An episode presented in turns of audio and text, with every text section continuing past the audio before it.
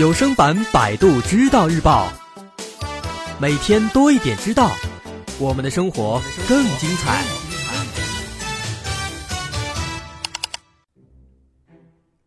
在十几天以前，当今正火的 Papi 酱也开始了自己的直播，但是在第一次直播过后呢，很多人却对他的直播感到很失望，这是为什么呢？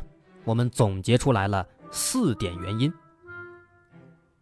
第一点，预热过火，希望越大，失望就越大。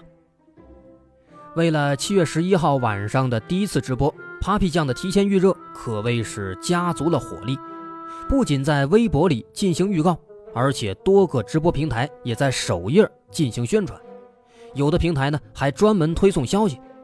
这个阵势简直就是美国大片即将上演的节奏。不过，虽然是前戏做的这么足，Papi 酱呢还是要做出一副欲拒还迎的样子。在微博和视频里面还说：“看在上帝的面子上，您不来看我的直播吗？我亲爱的老朋友，我不得不说，这实在是太令人紧张了。或许我是说，或许您会来的吧。”虽然这句话呢，它不是使用的翻译腔，但还是让人感觉是十分的做作。明明是风月老手，却偏偏假装是不安人士。那由此看来，你能期待他的处女直播会高潮迭起吗？反正我是不会了。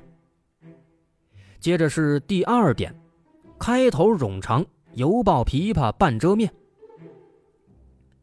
尽管对 Papi 酱的直播处女秀。不抱什么希望，但在当天晚上九点，我还是准时的在手机上打开了花椒直播。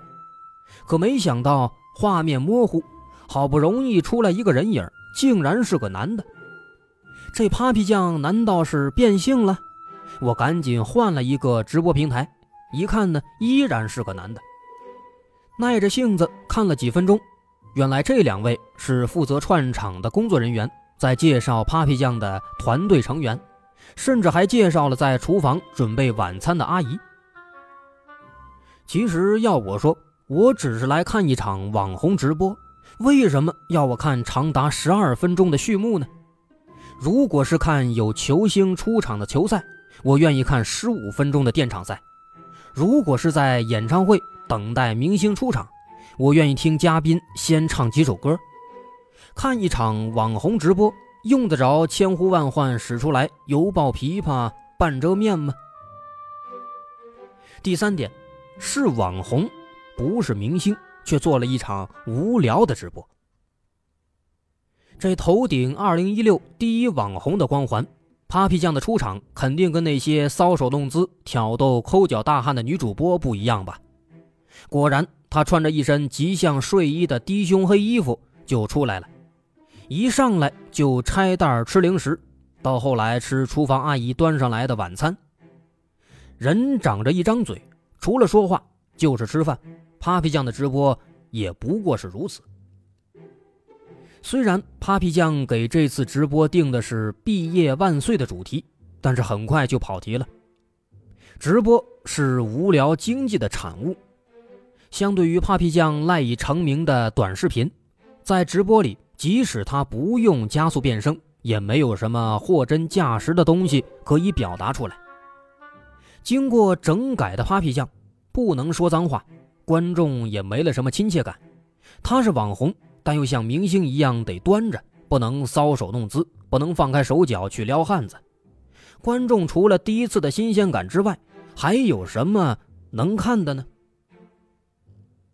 如果说 Papi 酱的这第一次直播做成了粉丝见面会，却无法跟观众形成互动，八大平台同时直播，你在弹幕上打出一行字，马上就淹没在眼花缭乱的礼物里了。更多的时候，观众看到的是他在自说自话、自言自语，缺少了和观众的交互。说到底，在这个时代，每个人。都可以出名十五分钟，观众的注意力也只能保持十五分钟。看够了你的十五分钟，人家出门左转去看那些胸大屁股大的性感女主播去了，这也是很正常的事情。但是想要把这十五分钟变成三十分钟，变成四十五分钟，那就是非常难的了。接着咱们再来看第四点，数据惊人，但不再亮眼。八个平台同时直播，一个小时之后，观看人数就突破了两千万，收获了一亿多次的点赞。这个数据放在其他网红身上都是牛逼闪闪的，但是放在 Papi 酱身上却就不令人好奇了。何况直播平台的数据水分之大。早已路人皆知，更何况还有很多重复的数据在这里边。比如，由于网速卡、画面不流畅、手机发烫等等原因，一个晚上光是我就打开了很多个直播软件，比如花椒、比如映客，还有斗鱼等等等等。那我的个人观看行为要如何统计呢？肯定不能算一个人，肯定不能算只看了一次。四个软件我分别打开了五次，是不是要算是五个人呢？那这样看的话，两千万人的观众数据肯定是要大打折扣的。另外，那个打赏礼物，有一个仅仅一百多个粉丝的微博进行了一个粗略统计，认为 Papi 酱至少收到了价值九十万的打赏礼物。这个不明真假的数据随后就被人们广泛应用了，人们竟然也都信以为真了。其实呢，人家这个微博主呢，只是在没事算着玩，根本就没当真。网红的生命都是有限的，我们刚才说了，Papi 酱呢也是不例外的。从拍卖广告到销售 T 恤，再到试水直播，Papi 酱是折腾来折腾去。无非是在给自己这个网红身份在续命，竭尽所能吸引粉丝的注意力。不过，未来有无限可能，Papi 酱以后的路要如何走，我们谁也不知道。正如 Papi 酱本人所说的：“我还刚毕业，大家都知道，毕业的时候都会很迷茫。所以说，慢慢来吧，往前走，你就会知道往后该怎么走了。”好，这篇文章来自百度知道日报的合作机构社交电商传媒，作者是金熙东。